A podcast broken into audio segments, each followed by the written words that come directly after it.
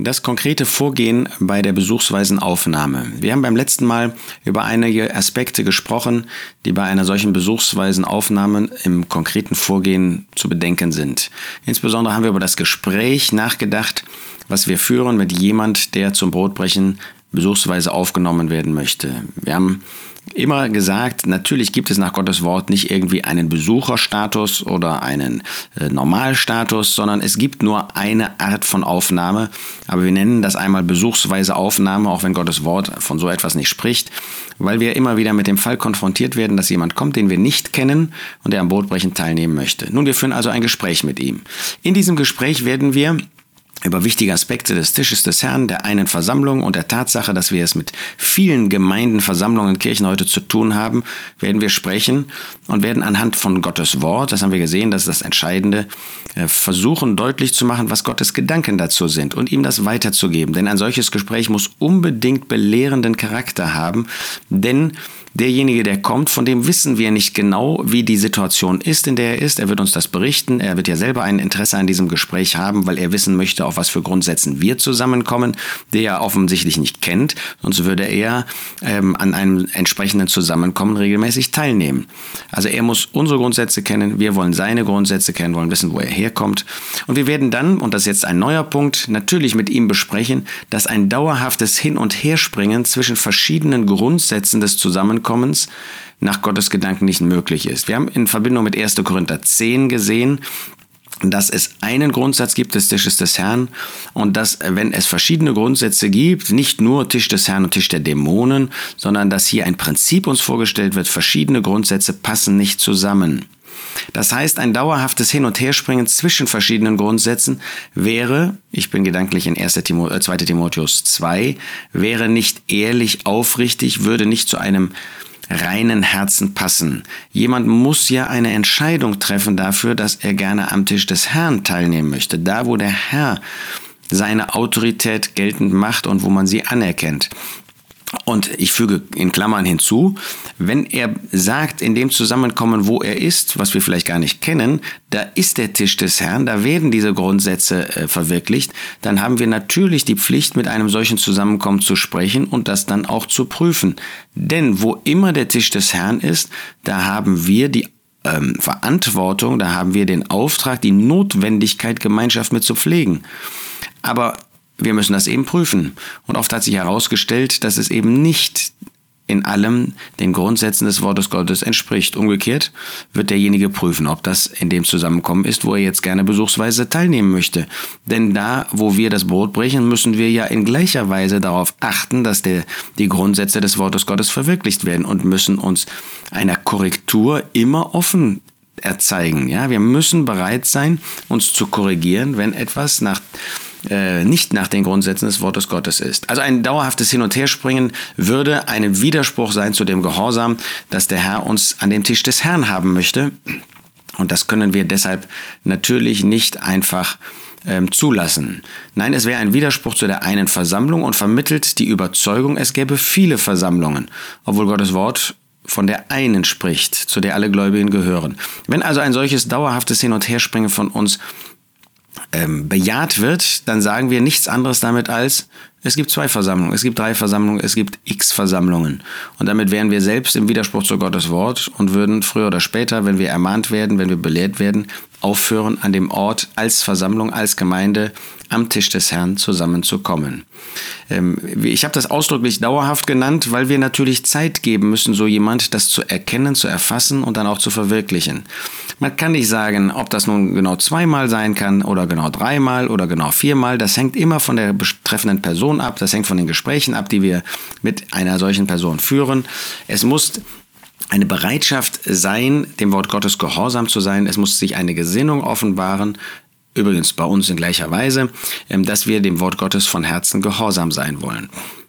Denn wer Gottes Wort gehorsam sein will, der möchte Gott gehorsam sein. Und wer Gott gehorsam sein möchte, der möchte seinem Wort gehorsam sein. Und der kann kein Ja sagen zu einem wechselnden Hin und Her. Deshalb heißt das auch für uns, wenn so jemand ein zweites Mal kommt ähm, und zwischendurch eben in, dem, in der Gemeinschaft gewesen ist, aus der er stammt, wo er herkommt, die wir so nicht kennen, dass wir weiter belehren und uns austauschen über den einen Leib. Wieder ist es zweiseitig, denn er bringt seine Erfahrung mit. Er wird uns ja dann auch sagen, Erstens, warum er wiederkommt. Zweitens, warum er zu dem Zusammenkommen zurückgegangen ist, aus dem er stammt. Und da müssen wir natürlich berücksichtigen, gibt es da in der Nähe ein Zusammenkommen, ähm, was die Grundsätze der Schrift verwirklicht oder nicht. Das sind Punkte, über die man dann sprechen muss. Jedenfalls bedeutet das eben, ähm, auch wenn es nur eine Aufnahmeart gibt, dass dadurch, dass jemand zurückgeht an seinen Ort, wir neu mit ihm sprechen müssen, weil wir ja die Verantwortung, die wir füreinander haben nach 1. Korinther 10, Verantwortung eben zu sehen, was ist jetzt mit demjenigen los eigentlich in der Zeit. Wir haben Verantwortung für die Geschwister. Wir haben gesagt nach 1. Korinther 10, oder haben wir gesehen aus 1. Korinther 10, dass es eine gemeinschaftliche Verantwortung gibt, dass wir uns gegenseitig verunreinigen können, wenn wir in Sünde leben. Und das müssen wir mit demjenigen besprechen, wenn er wiederkommt. Was ist denn gewesen in dieser Zeit? Also allein deswegen ist schon ein Gespräch nötig. Ähm, und ja für ihn auch, denn er weiß ja auch nicht, was in unserem Leben los war, außer dass er die Grundsätze kennt und da vielleicht ein gewisses Mehr, ein gewisses Vertrauen dann haben kann. Aber so ist ein Austausch immer wieder neu dann nötig und aus unserer Sicht eine Belehrung, denn wir wollen ja so jemanden gewinnen für den Weg der Schrift, für den Weg, den Gottes Wort über den Tisch des Herrn, über die eine Versammlung uns gibt. Entscheidend dabei sind auch, was die Aufnahme betrifft, nicht Gefühle. Ja, wie kann ich einen Gläubigen irgendwie übergehen? Wie kann ich ihn zur Seite gehen lassen? Ja, das muss uns wehtun, äh, dass das heute leider immer wieder der Fall sein muss. Aber es geht nicht um Gefühle, sondern es geht darum, dass die Schrift unser Handeln und unser Denken bestimmen muss. Also nicht, ich kann das Brot nicht an jemand vorbeireichen, sondern was sagt Gottes Wort dazu? Das ist das, was der Herr tut. Ja, es wird manchmal so suggestiv gesagt, würde der Herr wirklich an jemand, an so jemand das Brot vorbeireichen? Ja, das ist ein, ein ähm, Versuch, irgendwie unser, unsere Herzensgefühle in die Sache hineinzunehmen. Und ja, wir sollen mit unseren Herzen dabei sein. Aber entscheidend ist, was sagt Gottes Wort über den Tisch des Herrn? Danach handelt der Herr. Der Herr hat, wie wir beim letzten Mal gesehen haben, 100% Gnade und 100% Heiligkeit und Wahrheit. Das wollen auch wir verwirklichen. Nochmal, Gottes Wort spricht nicht von besuchsweise Aufnahme. Eine gastweise Aufnahme muss also aus Bibelabschnitten begründet werden, bei denen es um den Tisch des Herrn, um die Einheit des Geistes und das gemeinschaftliche Anrufen des Herrn geht. Das heißt, mit diesem Punkt möchte ich gerne sagen, wir können nicht sagen, naja, das ist doch ein Kind Gottes, deshalb nehmen wir ihn auf ähm, für heute und dann sehen wir mal beim nächsten Mal, wie es weitergeht. Nein, Gottes Wort kennt keine gastweise Aufnahme. Das heißt, wenn wir einen solchen konkreten Fall haben, und das ist die Ausnahme, weil der Normalfall ist, dass jemand kommt und dauerhaft am Brotbrechen teilnehmen möchte und nicht in einen anderen Grundsatz wieder zurückkehren möchte. Wenn also jemand kommt und ausnahmsweise teilnehmen möchte, dann müssen wir diese konkrete Aufnahme auch konkret an Bibelabschnitten begründen.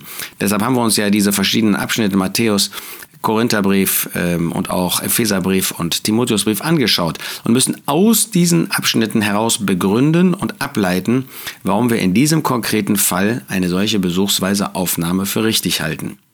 Wir sind also nicht frei, die Aufnahme nach unseren Gedanken zu regeln, sondern wir müssen uns in allem an Gottes Wort orientieren und nach Gottes Wort handeln.